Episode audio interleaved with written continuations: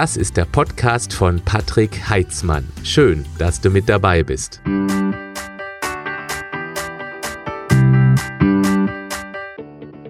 Schön, dass du wieder mit dabei bist bei Du fragst, ich antworte. Ich möchte mich heute gerne um die Frage von Michaela kümmern, weil ich mir sicher bin, dass diese Problematik auf viele von euch zutrifft. Sie schreibt, ich bin frustriert. Immer wieder versuche ich abzunehmen, gebe aber beim kleinsten Hindernis bzw. Rückschlag wieder auf. Hast du eine Idee, wie ich dranbleiben kann? Ja, diese Herausforderungen kennen mit Sicherheit viele. Die Frage Nummer eins, die man an dieser Stelle einmal stellen muss, ist, wie ist denn die Zielsetzung? Das heißt, ist das Ziel möglicherweise einfach zu hoch angesetzt, dass es gar nicht erreichbar ist? Oder hat man das Gefühl, das Ziel ist so weit weg, dass der Weg einfach extrem lang erscheint. Denn sobald eben auf diesem wahnsinnig langen Weg irgendetwas Unvorhergesehenes kommt, oder eine Aufgabe, die man eben dringlich erledigen muss, dann biegt man auf diesem Weg zum Ziel einmal links ab und äh, ja, viele gehen sogar wieder in den Rückwärtsgang. Da ist es genauso wichtig, auch mal auf die eigene Gedankenwelt zu schauen. Das heißt, wie gehen wir bei einem Rückschlag, bei einem Aufhören, einem Abbruch mit uns selbst um? Sehen wir uns selbst als Versager? Denn ein Versager muss ja bitteschön bestraft werden. Und viele landen eben dann beispielsweise im Frustfuttern oder machen sich dann verbal selber dermaßen fertig, wie sie es vermutlich nicht mal mit ihren Feinden machen würden. Nur um sich selbst zu bestätigen, ich bin eben ein Versager, ich gehöre eben bestraft, ich habe es nicht verdient, ich werde es niemals erreichen. Die erste Lösung oder der erste Lösungsansatz wäre aus meiner Sicht, dass man die Situation akzeptiert, wie sie ist, möglicherweise auch das Ziel überdenkt, das man unbedingt erreichen möchte. Ähm, so nach dem Motto, okay, das war ein falscher Weg in dem Labyrinth Richtung Ziel. Ich versuche jetzt einfach mal einen anderen Weg. Denn jeder Fehler, den man auf dem Weg zum Ziel macht, ist tatsächlich gut und wichtig, denn nur aus Fehler lernt man. Nehmen wir ein ganz einfaches Beispiel, was alle kennen.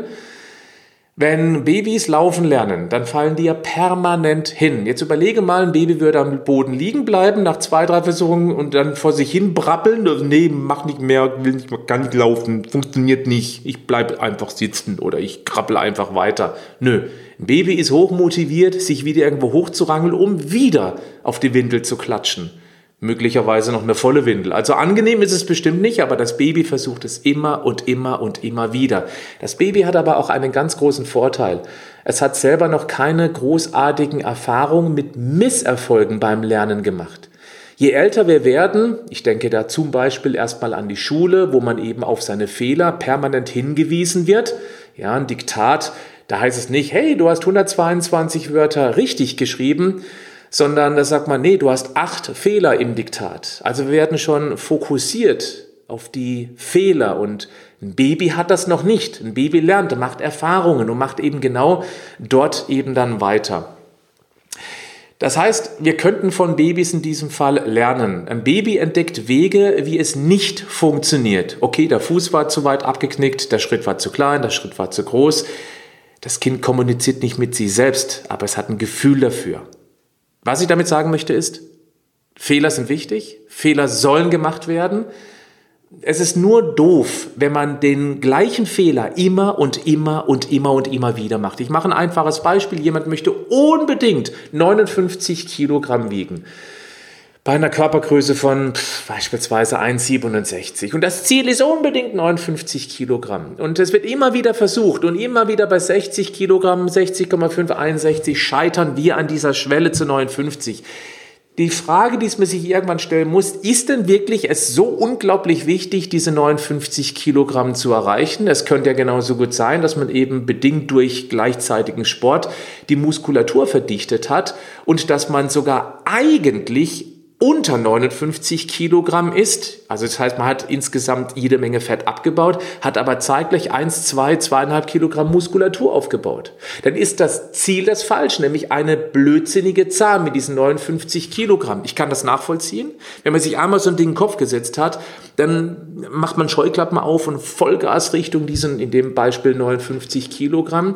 Aber es ist auch wichtig, dass wir dass wir auch äh, auf dem Weg zu diesem Ziel immer wieder reflektieren, okay, was hat sich bis hier und jetzt verbessert? Es kann ja sein, dass man plötzlich erkennt, wow, ich habe mich die letzten äh, sieben Tage echt gut ernährt. Gut, es gab eins, zwei Ausrutscher, aber komm, das macht nichts. Aber ansonsten, ich habe so gesund gegessen wie noch niemals zuvor. Und das ist etwas, was ganz viele auf dem Weg nicht erkennen, weil sie nur ihren Fixstern 59 Kilogramm haben. Ich bleibe jetzt in diesem Beispiel. Also wichtig ist, der Weg ist das Ziel. Ja, da habe ich eine persönliche Erfahrung, die ich gerne teilen möchte. 2020, da habe ich die CrossFit Open mitgemacht, also so eine Meisterschaft ähm, auf weltweiter Ebene. Und da sind in meiner Altersklasse in Deutschland, ich glaube, 350 gegeneinander angetreten. Und interessant war, ich habe dann den ersten Platz erreicht und bin danach in ein extremes Motivationsloch gefallen. Was ist passiert? Ich hatte kein Ziel mehr. Weil, okay, jetzt bin ich erster Platz in Deutschland in meiner Sportart, in meiner Lieblingssportart und was kommt jetzt danach?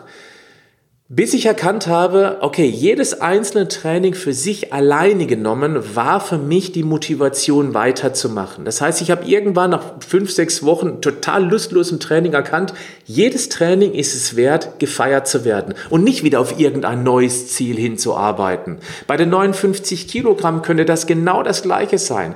Wenn du jeden Tag reflektierst, was ist heute gut gelaufen und Achtung, was ist heute nicht ganz so gut gelaufen, weil aus den Fehlern oder Missgeschicken kann man ja auch wieder lernen. Das kann ich ja morgen wieder besser machen. Aber wichtig ist, sich nicht nur auf das Negative zu konzentrieren, sondern vor allem eben, was ist gut gelaufen. Weil das, das führt dazu, dass wir erkennen, dass wir doch mehr drauf haben, als wir uns gewöhnlich zugestehen. Die Frage ist also, bist du ein Opfer deiner Gedankenwelt, weil du eben nur auf dieses eine Ziel fixiert bist? Oder bist du ein Gestalter und reflektierst jeden Tag oder auch alle fünf Tage oder einmal die Woche, vielleicht sogar schriftlich, was ist gut gelaufen, was ist nicht so gut gelaufen, wie könnte ich das, was nicht so gut gelaufen ist, vielleicht verbessern. Nicht alles, was mies gelaufen ist, muss verbessert werden. Aber vielleicht fällt dir irgendwie ein Muster auf, dass du beispielsweise immer nach dem Sport Nutella-Brot isst. Was ich jetzt nicht glaube, aber ich nehme es mal dieses äh, bewusst Extrembeispiel. Dann kannst du sehen, okay, was könnte ich denn nach dem Sport denn mir sonst gönnen? Vielleicht ein Proteinshake mit ein paar frischen Beeren drin oder vielleicht ein Porridge oder vielleicht einen speziellen Salat mit einer ganz, ganz leckeren Soße. Also einfach überlegen, was könnte ich anstatt dieses Nutella-Brotes oder des Schokoriegels eben sonst essen. Das wäre eine Möglichkeit. Also, um das zu erkennen, ob du eher ein Opfer oder ein Gestalter bist, finde ich jetzt ganz wichtig, dass du auf Selbstgespräche achtest. Achtung, ein klein bisschen Frust ist normal. Wenn du ein Ziel nicht erreichst, dass du eben ganz kurz sagst, ach schade, ich habe es nicht erreicht, ach nee, jetzt habe ich es wieder nicht durchgezogen. Das ist normal, aber es gibt welche, die machen sich komplett fertig.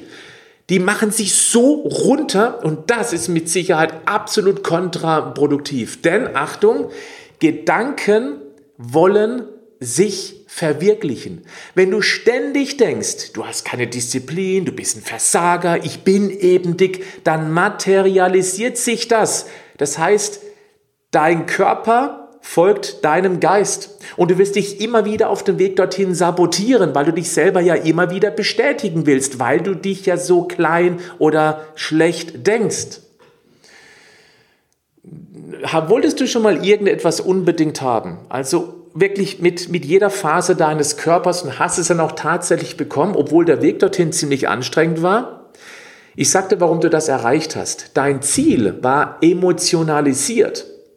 Vielleicht hattest du auch eine Strategie, die eben dann auch funktioniert hat. Aber das Wichtigste ist, wenn du ein Ziel unbedingt erreicht, erreichen möchtest, weil du das mit ganz tollen Emotionen verbindest, dann ist die Chance drastisch größer, als wenn du dir irgendeine Zahl, wie zum Beispiel 59 Kilogramm vornimmst und beim Erreichen der 59 Kilogramm im Vorfeld schon gar nicht weißt, was, was passiert eigentlich da mit dir. Ja, du bist, du freust dich über diese Zahl auf der Waage, aber dann guckt dich dein Partner vielleicht dann immer noch nicht so sexy an, wie du es gerne wieder hättest. Oder gibt es da immer noch die gleichen Probleme mit den Nachbarn? Oder nerven die Kinder immer noch im Homeschooling? Das heißt, mit einer Zahl wird sich ein bestimmtes Problem tendenziell eher nicht lösen. Du musst es emotionalisieren. Ich mache ein einfaches Beispiel, Führerschein. Ich gehe davon aus, die meisten von euch haben einen Führerschein und du hattest ein Ziel, diesen Führerschein zu erreichen, nämlich vielleicht Freiheit, einfach mal wegfahren können, Spaß haben können, dort, wo man hingefahren ähm, Moment, wo man hingefahren sein wird, dort, wo man ankommt, dann vielleicht auch die Unabhängigkeit. Das kann ja auch sein. Ich liebe die Unabhängigkeit, weil man kommt ja raus aus, aus der Jugend, wo man eben dann noch sehr elternhausabhängig ist und mit 18 macht man eben den Führerschein, manche schon mit 17 und dann hat man eben einen gewissen Grad an Freiheit erreicht. Das sind alles ganz toll positiv belegte Emotionen und klar ist auch, Autofahren ist nicht einfach. Oh, da müssen Regeln, die Straßenverkehrsregeln beherrscht werden, dann Gasbremse, Kupplung, boah, alles gleichzeitig koordinieren, blinken, dann Schulterblick beim Einparken und beim Abbiegen und so weiter. Ich kann mich noch gut erinnern, ich habe den Führerschein im Sommer gemacht, also kurz vor meinem 18. Geburtstag. Oder war das so, ähm, dass ich völlig verschwitzt im Auto saß? Es war Hochleistungsarbeit und Spaß hat es mir keinen gemacht, weil es einfach extrem anstrengend war. Aber ich hatte eben auch dann diese Vision. Also am Anfang war es schwer und es hat nicht immer alles geklappt. Ich hatte nur einen großen Vorteil, wie du wahrscheinlich auch. Nebendran war eine Fahrlehrerin oder ein Fahrlehrer und diese Person gab dir Sicherheit. Mein Lösungsansatz hier ist, je nach Zielsetzung, je nachdem, was du erreichen möchtest, kann dir ein Coach helfen, der oder die dich an die Hand nimmt, wenn es eben herausfordernd wird dann gibt diese Person gezielt Anweisungen. Und das hilft dir eben dann über diesen kleinen Graben der Verzweiflung drüber. Das ist auch mit dem Grund, warum so viele in meinem Online-Coaching leichter als du denkst Erfolg haben. Die wissen ja alle grundlegend, wie gesunde Ernährung funktioniert, dass man sich mehr bewegen sollte, wo die persönlichen, die individuellen Probleme sind. Aber genau dann steht man irgendwann vor diesem Graben und weiß da nicht drüber. Wie kriege ich das denn jetzt hin, dass ich positiv denke? Wie kriege ich es denn hin, dass ich jetzt einmal am Tag eine Kohlenhydratdelle mir fest implementiere und das mit zur Gewohnheit mache? Ein Coach, ein Konzept weist dir eben dann den Weg. Wenn du keinen Coach haben möchtest, dann wäre es wichtig, dass du ein klares Ziel hast, das emotionalisierst und dann ganz wichtig, dass du dir kleine Zwischenziele setzt ich würde das nicht immer festmachen am Gewicht. Also wenn du 59 Kilogramm erreichen möchtest, um bei diesem Beispiel zu bleiben, dann ist es nicht unbedingt sinnvoll. Okay, ich muss erst auf 66, dann auf 64, dann auf 62 und dann auf 59 Kilo runter. Mach dir andere Zwischenziele. Zum Beispiel, okay, ich möchte dreimal am Tag gesund essen. Macht pro Woche 21 gesunde Mahlzeiten. Jetzt läuft es nicht immer perfekt. Dann sage ich von den 21 Mahlzeiten, da möchte ich, äh, ich möchte 18 erreichen, 18 Mahlzeiten pro Woche, die ich für mich als gesund klassifizieren würde. Und dann machst du in so einen Kalender eben dann Punkte rein, jeden Tag vielleicht drei Punkte, vielleicht nur zwei Punkte, einem schlechten Tag mal nur ein Punkt für jede gut gelungene Mahlzeit. Und dann zählst du am Wochenende eben die Punkte, wie viel du erreicht hast. Du unterteilst also das große Ziel mit 59 Kilo auf rauszoomen aus diesem Kilogrammziel und der Weg dorthin heißt ja, ich muss mich gesunder ernähren, sonst wird das nichts werden. Und dann gibst du eben Punkte für erreichte Mahlzeiten. Übrigens in meinem Online-Coaching leichter als du denkst, haben wir auch genau so einen Motivationskalender aufgebaut oder eingebaut, den man sich ausdrucken kann. Und da gibt es noch ein paar andere Dinge, für die man sich selber Punkte geben kann. Und die Erfahrung ist, dass es enorm hilft, wenn man eben nicht nur auf das Endziel fixiert ist, sondern stolz ist, wenn man nach einer Woche sagen kann, wow, das war eine echt gute Woche.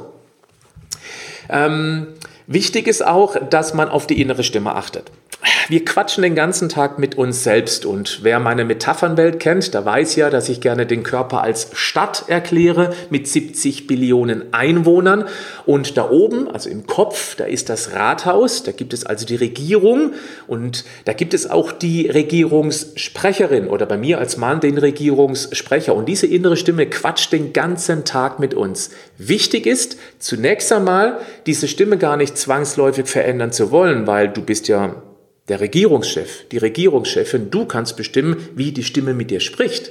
Das Erste, was aber gelingen sollte, ist, beobachte das mal bitte die nächsten Tage. Wie sprichst du eigentlich mit dir? Das geht nur ums Hinhören.